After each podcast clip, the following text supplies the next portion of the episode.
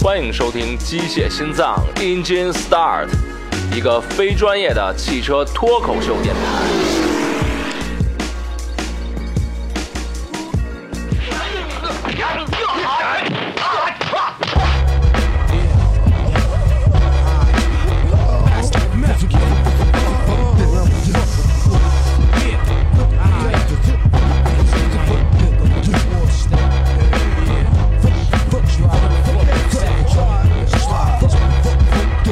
Shame on the nigga who tried to run game on a nigga. Who's buck wild with the trick? 大家好，我是盘基，欢迎大家收听新一期的 Engine Star 的非专业汽车脱口秀电台。大家好，我是菲菲。大家好，我是刘社，好久不见啊！啊，我们仨人哥仨又聚到一块儿了，真是挺不容易的啊！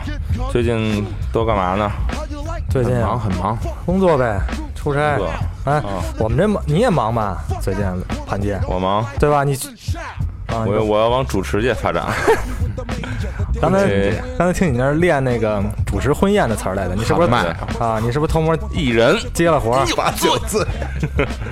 对，被你们看穿了。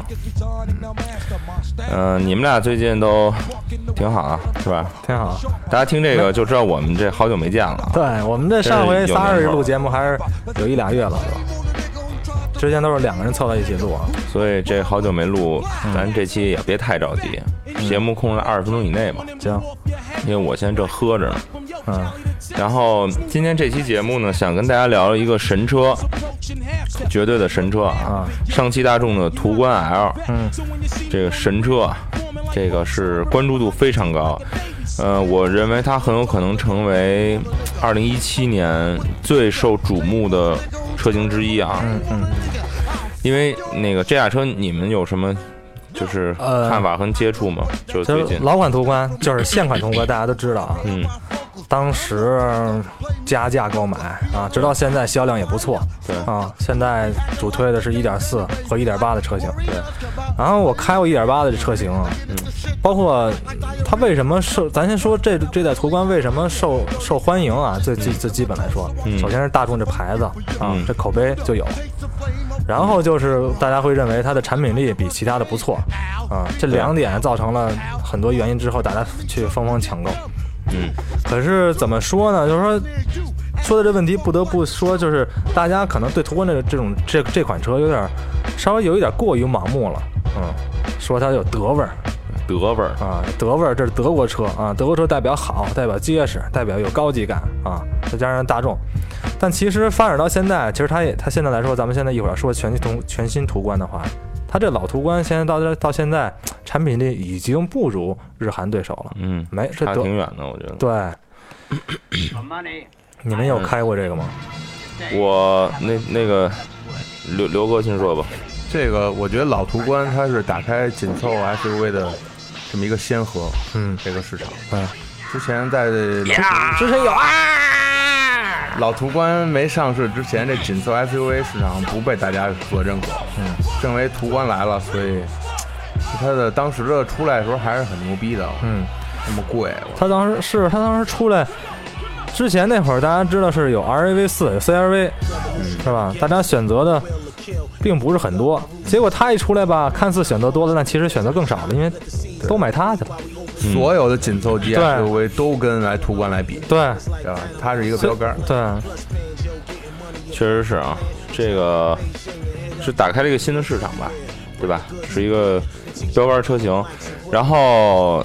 我这次去长白山试驾一下新的途观 L，这个车马上可能在一月份就要上市了。然后这个途观之火啊，简直令人发指。途观上市也就是就是第一代途观，上市一共六年，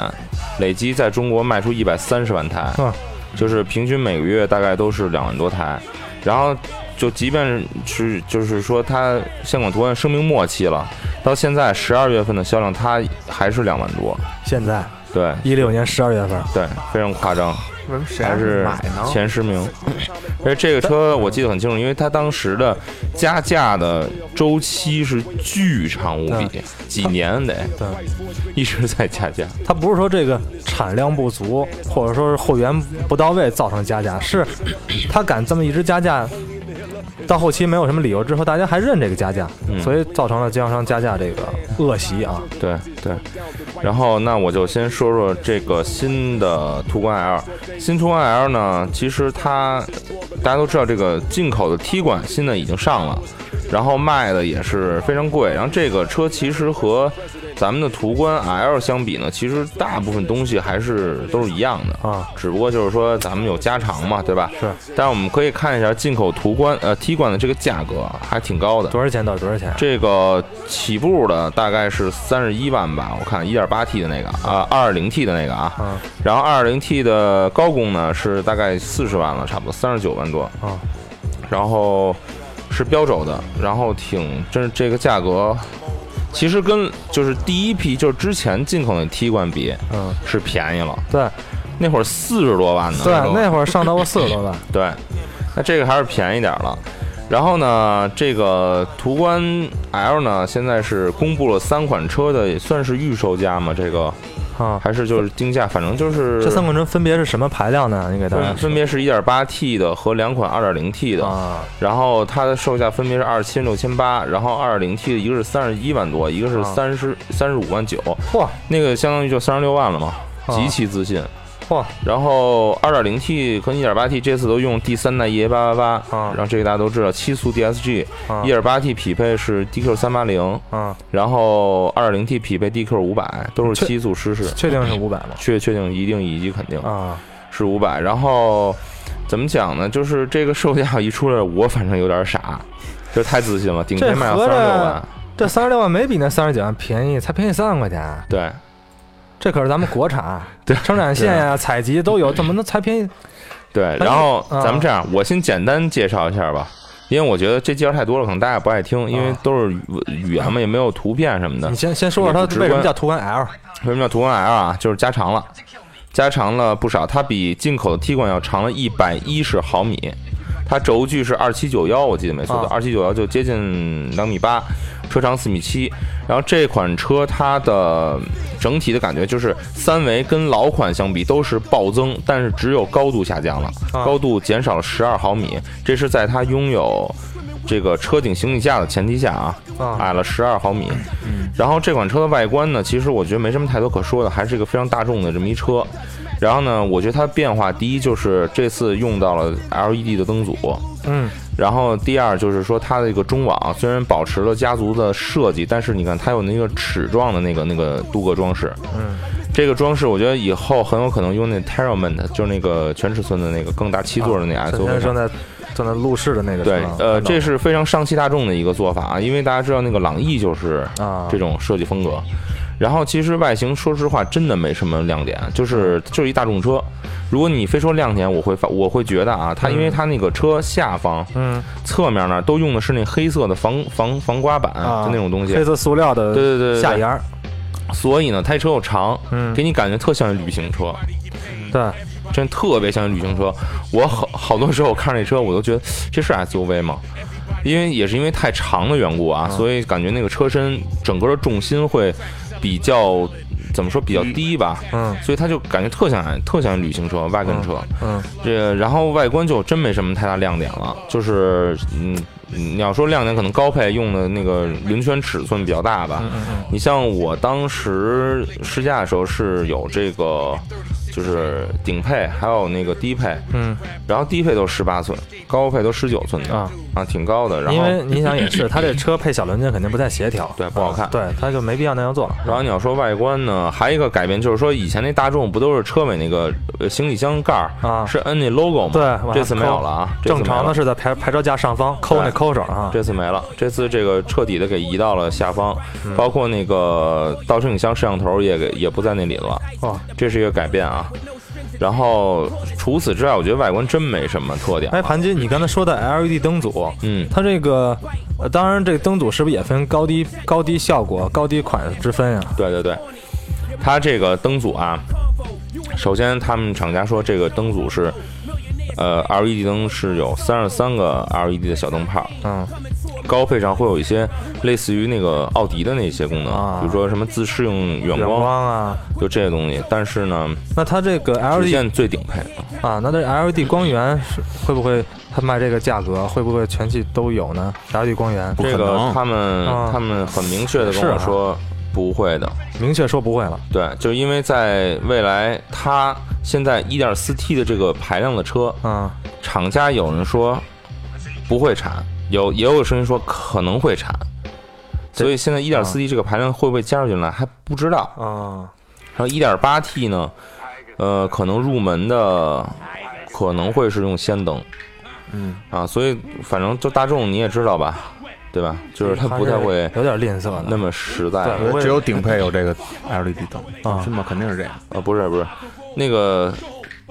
中配的也有，中配也有，中配就是 1.8T 那个中配有也是那 LED 但光是源， 1.8T 的这个顶配也二十七万多呢，你配 LED 也很正常了，正常对，很正常。对但你再往下，比如说它可能起步二十二万，嗯，就那个不会配就对就就没了也。正常吧，那个不配，对，然后外观上还有一些就是说，我觉得它明显的就是比老款的途观要阳刚了。嗯，老款途观很圆润，对这个很阳刚，线条特硬，对，尤从其它有前一面个到侧面尤，其那个侧面腰线啊对特硬。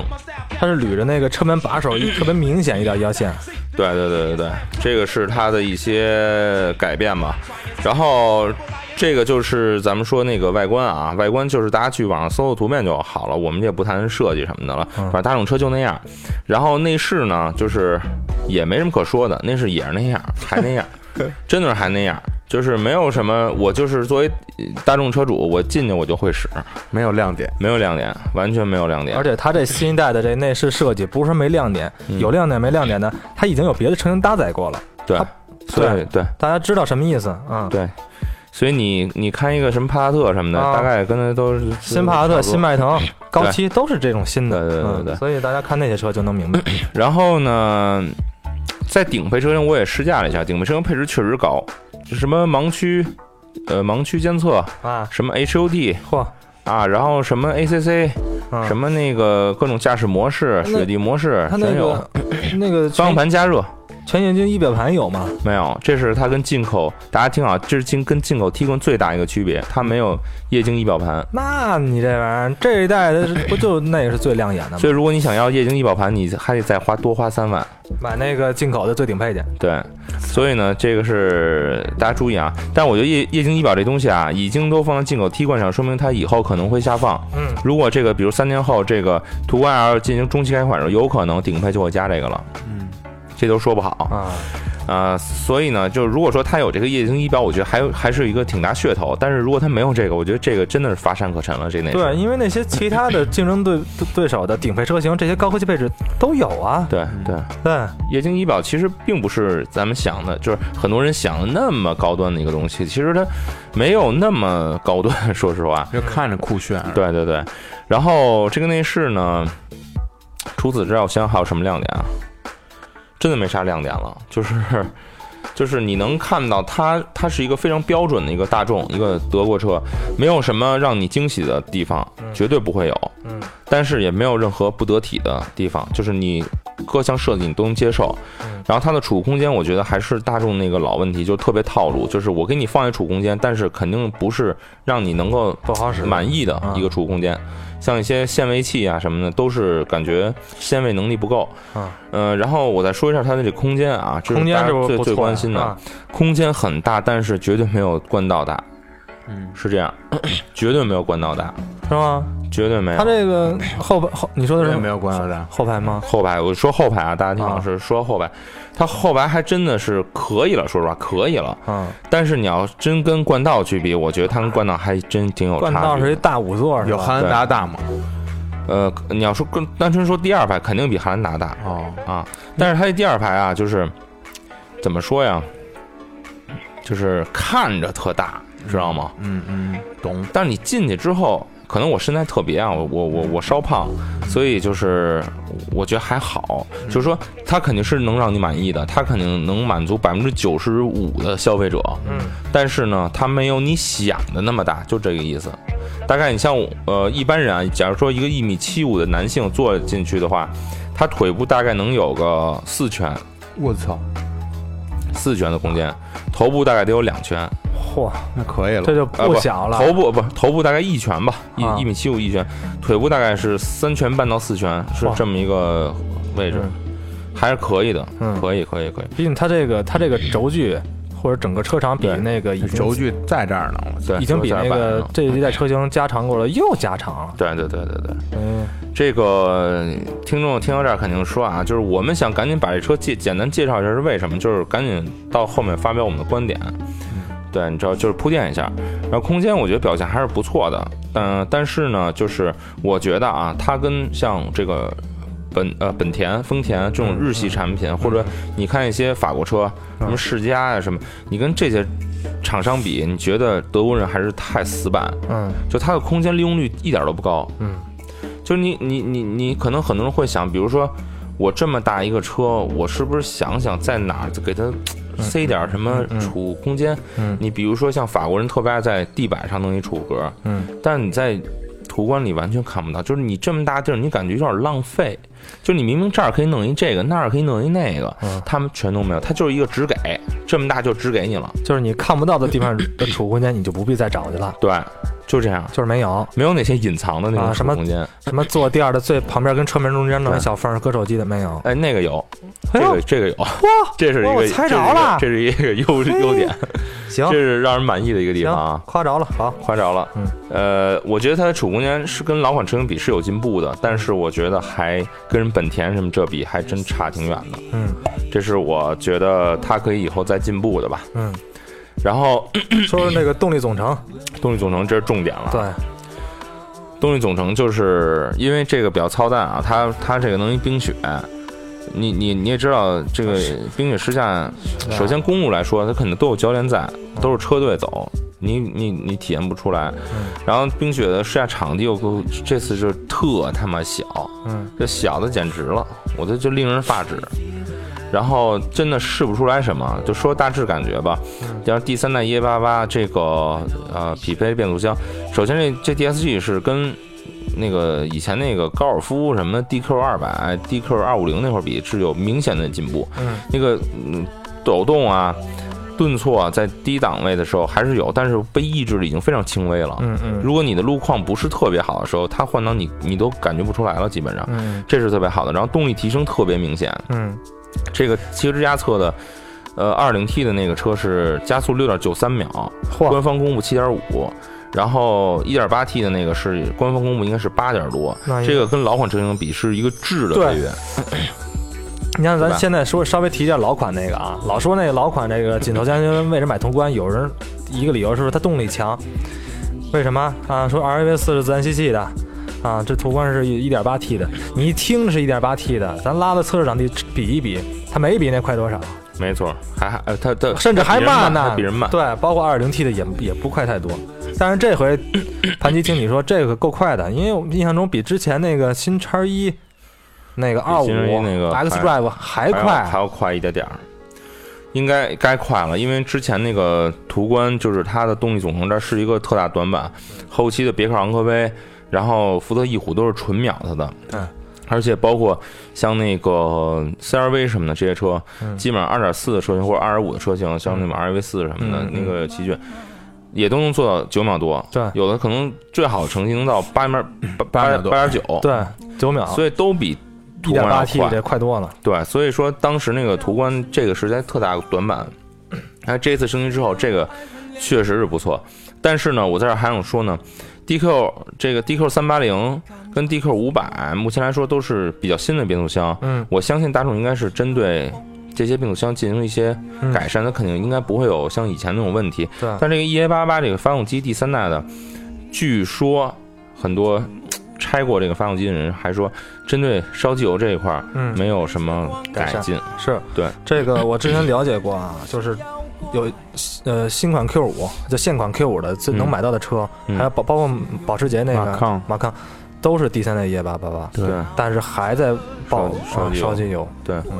所以这个事儿怎么说呢？反正我觉得可能。呃，不太会影响到消费者购买这车。其实你说烧机油，咱就不买 了吗？对于途观来说，不会这么，并不会 对，该买对不行就加呗，对对，这有什么呢？常备常备机油对，就加好了上去就行了。对，然后这个车大概就介绍到这儿吧。整个开起来的感觉还是很大众，嗯，呃，没有什么让你指摘的地方，说实话真没有，就是它不会给你激情，但是绝对没什么毛病。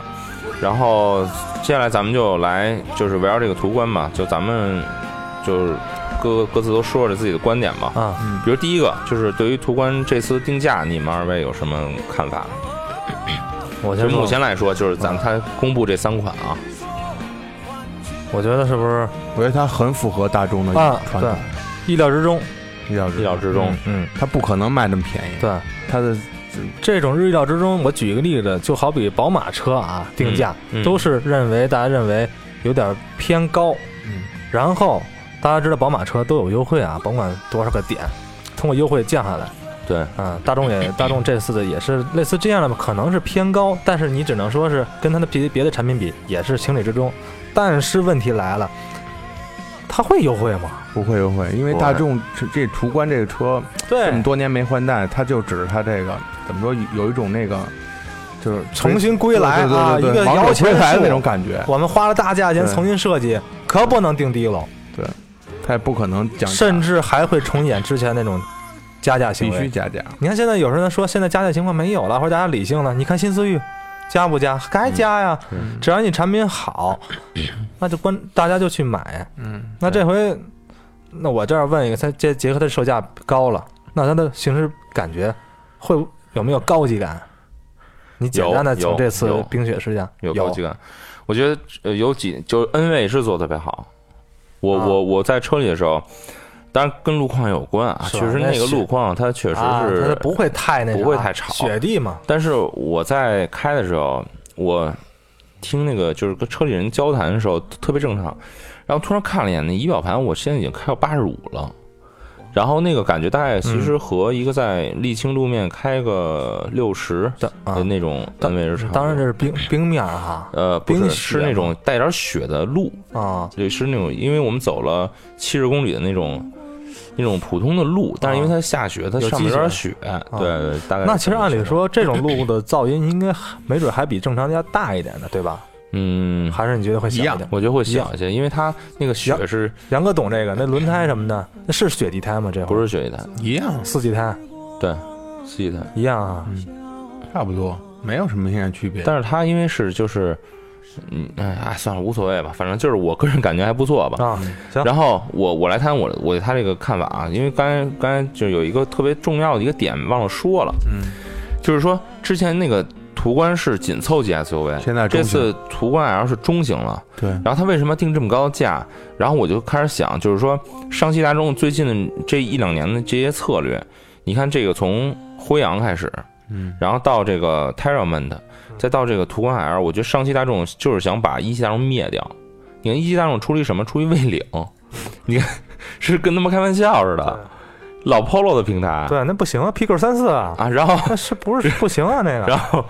你再看上汽大众做了些什么？嗯就是感觉这这两家在那个奥迪差点让上汽大众给给搞过去，所以我觉得上汽大众现在是有意想拔高这个自己整个的品牌力，而且想和意向拉开差距，嗯，这是一个。第二个呢，就是说，因为大家都知道这个途观现管途观这个丝绸之路版上了，嗯那其实这就是两代同堂嘛，嗯所以它的战略就是老途观还是紧凑级，嗯还卖着，嗯途观 L 中型，它上面呢以后是全尺寸，呃，中大啊，中全全尺寸还是全中尺寸大型嗯我也忘了。全尺寸就是他想这三个车把这三个市场全都给占占到，啊，所以它这个必须要跟那个老款途观拉开差距。你看现在老款途观这价格，这个老款途观现在上丝绸之路也二十多万呢，嗯所以我估计它这个途观 L 的怎么着也得二十二三起，你知道吗？我是这么看，所以这也是它定价高的一个原因，因为它要给这个老款途观留出一个余地嘛。所以就是嗯怎么说呀？就是你你可以说贵，但是我相信还是会有很多人去买。再一个，说到这个分级别这问题，因为未来咱们还会面看到一款车叫柯迪亚克，嗯，对吧？对，柯迪亚克，它定斯柯的达高一那点，是不是也得给自己的牌斯柯达个，对，留一点？给所以他给他啊给他差个两万，对比如说，对，所以呃，还有一个就是说，咳咳在厂家说啊，说你比如说同价位，比如说现在这个二十七万的途观 L 跟以前那二十七万途观比，我多了多少什么什么配置但啊？说所以说你其实是超值的，但但我心想你这他妈换代你不应该多东西吗对？你本来升级就是你应该做的呀，他讲话了，说我这是加量不加价。对。可是你对没看，你这车并不是改款呀，是换代啊，对，你是新车，没错你，你不应该做到这些吗？这个我觉得不不能太具备参考性啊对。这是第一个问题，就是说，呃，这个价格问题啊。呃，第二个就是说，嗯、你们二位觉得就是说，当时当当时啊，就途观刚上。那个时候可能只有日系那些 SUV，、嗯那可能中国人这个先不说产品，就是从这情节上可能就没法比。嗯但后来又来了别克昂科威啊、翼虎、嗯什么 C 叉五，嗯，就来这么多，他为什么就没给他们途观给干下去呢？你们觉得？怎么这啊么其其实按道理，来说，后出的这些车都比途观要好。你但说是比现款这个，对啊，，对呀，为什么呢？其实这里 边儿其实包括。虽然途观没就之前的，在这丝织柱之前没用 DS 级变速箱，嗯它好像没受到这个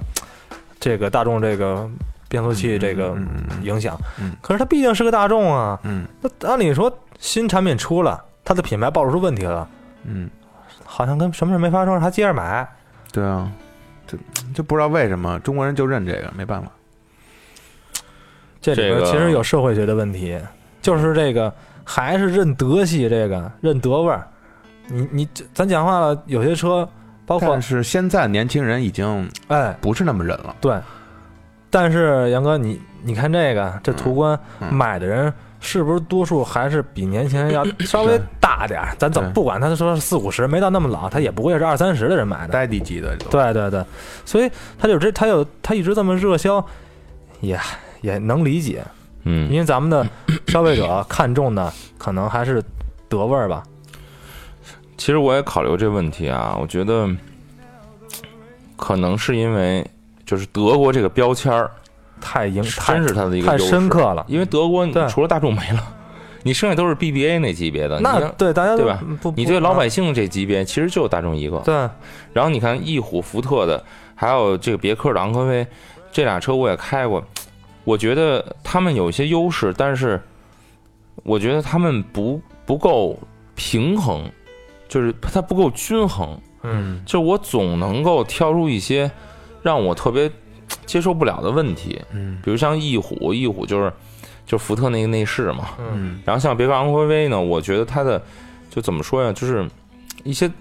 这个细微的一些做工，嗯包括它新车时候有一些味道，还有一些就是包括就是它那个多媒体系统，嗯，嗯哎，这都是我觉得好像可能在我心里潜移默化已经把大众当标杆了，嗯，我自己都会去比，就我包觉括得它那个昂昂科威油耗也不是，对这个。所以确实是说明，就是虽然说后来这些产品，它们可能在动力性能、在配置上嗯、在科技感上都要比途观强，但是途观总给人一种就是说很保底的那种感觉嗯，就是这我也买跟这咱可能们不会错，大部分消费者讲究一个买车买平衡的一嗯，些关系有关，对没没有个性才好呢，对你不用太快，嗯，对，但是你又省油，又还差不多，啊、又又中规中矩，这是嗯买这个级别 SUV 人最看重的。对，你说咱买，咱说买的小型 SUV 是可能预算不够，买嗯一个 SUV 的高大驾驶感，这个啊级别 SUV 等于它对每个都有要求一点，嗯但是再往上呢，就可能没要求的认牌子了，比如嗯买 X 三、买 GLC，那就更理性了。恰恰是这个，希望它越平衡越平，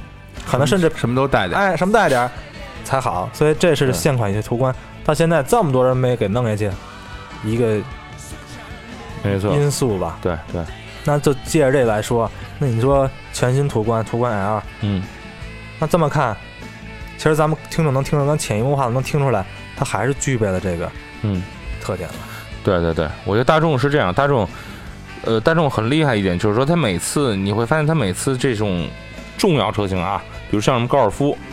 什么速腾、迈腾，就这种车它更新换代的时候，它一定是有一些领先别人的东西，但这个东西呢，以就是以前是那种可能这个领先的东西你能在中配上就能看到嗯。但是现在慢慢你会发现，这领先东西他妈你只能在顶配上看到。我觉得这就是它特鸡的一点。所以我带来第三个问题，就是假如你们是一个真实的车主，现在有大概比如说三十五万，总共三十五万的预算，嗯你们会不会买途观 L？假如你们就是想买 SUV，我肯定不会买，说出你的理由。因为我肯定会买冠道。官道，因为首先我是敌对大大众这一波的，哦我也嗯，不会再买大众了。这包括这新大众这途观上来，没有任何我吸引给我的没地没方，有吸引你的地方，没有能打动你的地方。我不会买。你们看我写的文章了吗？肯定没看，因为我没有分享。吓唬谁？因为现在当主持人了，就很少再写稿了。那真好，然后哎啊你说说吧，就是你会选途观吗？ 如果你有三十五万，刚才咱说那个，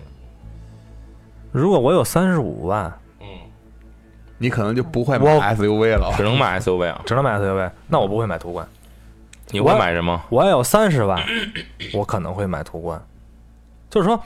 我认可这车，我看中的不是它顶配那些东西，是我认可这车，我认可是车的这种平台，这种相对大众啊德味儿稳定这种东西，这种东西在中低配车就有了呀。我看中的绝不是那些高科技配置，所以我是我的意思是，我相信以后，它这它所谓现在预售价三十六万这款啊，三十五万九这款，这绝对不是销售主力。所以这就是给我三十万，我不我不买，我绝对不买这顶配的。嗯，因为咱这么说，三十多万不算小数，买拿这个钱买车的人，可能还是嗯怎么说有有感性的成层次在里边。嗯、x 一，有感性人 GLC 就不会买大众了，嗯，Q 五，你说三十万能买到吗？肯定能买到啊 GLC 没戏！GLC 没戏哈，对现在还没戏。 ，Q 五也悬，Q 五买买 Q5 老款，但是我觉得如果是我啊，我绝对会买叉一。嗯是吧？就是说，你看这个，就就我分析了一下啊，买叉一那个二零 T 那个，啊，那是有二两几款，有二零 i 吧，二零 i 是买二零 i 那个车啊，叉一上市也没多久，嗯，现在大概优惠，如果你贷款优惠是三万五到四万，这么多啦，对，所以等相当于就是说，当然宝马那豪华车它可能会加一些东西啊哈，但整个落地的价格其实三十五万你是也是可以买下来的嗯一个二零 i 的叉一，嗯，然后你如果你去买大众，一般来讲的话，我觉得消费者可能都会买一个二十七八万，是吧？对一点八 T 的一个高配，或对者反正你办下来其实也，或者你假如你买二点零 T 的那个，因为一点八 T 那个是没有四驱的啊，目前来说，啊，没有啊，一点八 T 没有四可驱是刚才啊的，说宝马那 X 一那是带四驱的，带四驱的。二二二零 i 那个，然后，即便就说这车差个两三万吧，嗯那我觉得这个途观 L 在叉一面前有什么优势吗？还少了一四驱。我我看不到什么优势啊。好少了四驱就都因就因为可能总价落地便宜了三四万，咱就说这么说，一个四驱不止一两万吗？不可能，对而且是宝马的 X Drive，而且宝马的空间不大吗？叉一的空间也非叉常一大呀，叉一的空间，对啊好家伙，也那非也常大，关键是装我也能装这一品点二。品牌溢价就值对四万块钱，这品这话牌，这么说可能 有点品牌溢价听着别扭，对宝吧？马也比大众牛。这个对啊呀大众厂商厂商的人啊，他们特别有意思，他们居然在宣讲会的时候讲到品牌溢价了。啊，他他怎么说他们自己？他是这么说，他说我们这个顶配是卖到三十五万九千八，但是大家都知道大众这个品牌，牛这逼，这个这个价格是有很很大的一部分品牌溢价在里面。啊，我我当时就想举手，那嗯你那你说叉 一跟你比是差在哪儿？对但是它最无耻的是，大众由于这个尺寸增加，它的竞标的宝马称是叉三，我操！我他妈当时都无语了，你知道吗？我操，特别无那意语。思我跟叉三竞标，叉三总比我贵吧？对啊，这么说，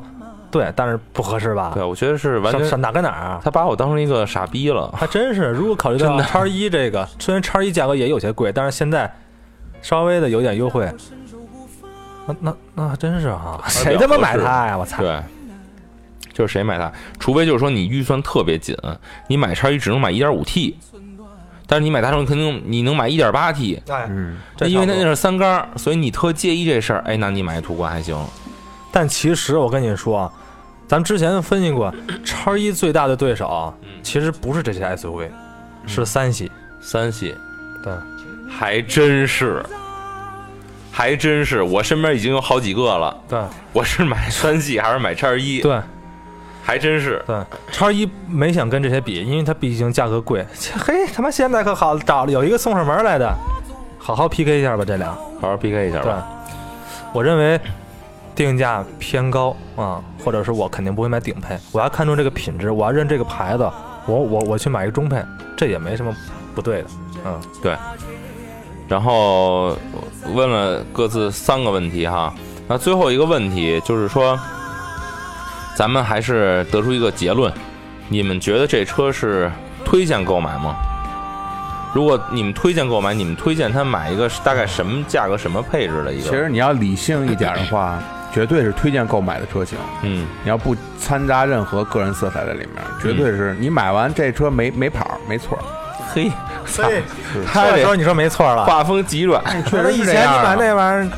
那确实是这样。如果你要是我说了不不带个人色彩的话，没跑，那你这是个又人色啊保值，又又开又没毛病，是不是？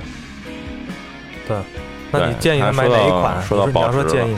如果要是这个三款车，我不我绝对不会建议你们买四驱的，就买一个两驱的就可以，二零一点八随便，是吧？根据自身个个人预算就可以。行，那我说，你说我觉得推荐购买推荐购买？ 啊。我 就购买， 我咱这么说我的比，塞钱 了吧？不是，你别 急，你别急，我这我这我喜欢德味儿啊，德味儿德，味儿多棒啊！你找女朋友都有德味儿吧？不，是，但是还是怎么说呢？小我 Red 也不是在也有说德味儿，我，啊就是小 Red 我不， 别他妈提，他妈就是我，我现在在说这话，我可能代表了潜在消费者购买，肯定是一点八、一点八嗯一、点儿要是小 Red 来，一点德味八儿中配或者高配德味的儿车，应该是会在二十六万一款，二十八万一款，这两款你能买到的德系的那就这一个呀。但是顶配二零的这个肯定不值得购买。可是你要说一点八的有四驱吗？一点八现在来说，他跟我说一点八 T 的二十七万是顶配，没有四驱，但是也说不嗯好，未来弄一二十九万多的，一点八一顶配，再来给你来一四驱，我觉得以后这这途观至少得有十个配置的车型，才对符合大众至少得有风格10个你知道吗对。可是刚才杨哥你说，你说这车你肯定不买四驱，啊。我我是咱先不，这是你你的分析，我恐怕我就是作为消费者，我买途观我不买四驱的，啊、仿佛是不是亏了？我既然花大价钱认这个所谓的德系品质，我能不要那四驱？我觉得可能四驱款会是嗯首先你得解读一下它的四驱是什么，四驱它就是一个一片小型多片离合器在中当中央差速器的这么一个啊，第五代汉德的那我个操不一样了中配离合器，不一你样看这个越野高专业手了啊啊，不一样。不一样了，我操，嗯它这个东西身份改变了，它这个东西你在真正用到它的时候确实没什么用，嗯，它而且它你长时间小型多片儿在长时间锁止的时候，它会热过热，啊，然后就会放弃它会任何锁止捏过。不我住觉得了它这就就是在一些，但是其实确实没什么用，因为我觉得就用得到它的地方吧，你两驱就是费点劲，两驱其就实够了嗯也能过，对，就是费点劲，嗯，而且换句话说，这个你我也同意你们说这个，他要能靠着四驱过的地儿买途观，这人他也不敢去，对，对，他是吧？你像杨哥那车，我一不用在乎我是什么地方，我首先我就胆量去。你先你途观说有有四驱能过这地儿，没四驱过不了，有那就怎么着？真有四驱那帮人买四驱就敢去吗？不会不会的，嗯，买途观的人不会去，他那个那车去去不了去不了，他不会考虑这个。对，然后刚才那个刘哥说了一个保值率啊，这是忘了说了，就是你买途观还有一个考量就是保值率是它一个极大优势。 对，大家知道一般的车你开个三五年的保值率就是百分之五十左右，这他妈途观能到百分之五十五，车况好的有人能到接近百分之六十。就我前几天看了一个二零一一款的，还是二零一二款一途观一点八 T 高配，二手车价格是十八万，我操，这么高，就真的你我你操会觉得有点不可思议，但是它就这么牛逼，就这么牛逼，怎么怎么？而且有这车，我跟你说，你你你要不买， 你要不抓紧，你还买不着你。要不抢没了，然后我最后说一下我的观点，因为这一期又四十分钟了，我操！我是不推荐购买，因为我觉得如果你有这钱，你去买一叉一就好了，就能解决所有问题。那啊嗯我途说观的也能是带啊给你的，它都能给你二十七八万我买，嗯，毕竟是四缸的一 点八的，不买宝买买买宝马能买着三缸一点五的，这是一个问题。我觉得就是说，现在途观要面临的两个问题，就是说，第一，中国消费者越来越理性了，对吧？第二，就是说，怎么怎么讲，就是它自己产品力上，高配确实很耀眼，但是在其他事情上还是没有一个绝对的优势，所以这个它还是想靠这个品牌，就可能它之前的途观给它吃成了胖子。但是我不管大众怎么说，如果是我的话，叉一冠道都是更好的选择。如果是更低配的，我可能会选什么 CRV 那种更稳定可靠的车型。对，对，就是我不会去选途观，因为你还要考虑一点，就是说后期费用啊，大对，这我知道，大众后高，绝对比宝马还要高对，。这我知道哦就，玩死这你你。也 知道，对对， 所以说我是不推荐购买的，也反是正大家掂量掂量吧。对，因为大家你看刚才盘吉说了，你要是买低配的，就不如买那个日韩系的了。为什么呀？你既然低配你得不到这些它那些吹捧的配置，那何必不买一个省心的呢？对。对不对？所以这种嗯对你说的是完全可，所以我有可能们这儿的观点就是，最后还是推荐购买，因为两个人推荐，一人不两票推荐嗯两，票二比一当然了，就这期节目大家听到的时候，可能它可能会上已市，经上了啊，但是现在我们这大家记住，一切都是在不知道价格的下情况下进行的一些个分分析啊，所以大家嗯对以上市价为主。对，所以那个那最后把这款车的跟大家聊这么多啊，就是确实有点长，我们下次争取时间放短一点。反正最后，如果您有什么想法，想听什么，还是跟我们荔枝啊、喜马拉雅啊、蜻微博蜓啊都能找到我们对。啊，微博，我们微现在博微博是十七个粉丝，对，到一万个粉丝给你买包，一万个啊，现在已经突破两位数了。嗯对。啊，一万个宝马啊，不是第一万个一关万注，个宝马，对，一万个关注一一万个第一万个粉丝啊，给宝马。嗯，，然后那个就这样啊马上要过年了，就祝大家新年快乐，新年快提前祝大乐，家今年过年也早啊嗯。好，那这期咱们就到这儿好吗？拜拜。拜拜拜。春天在哪里呀？春天在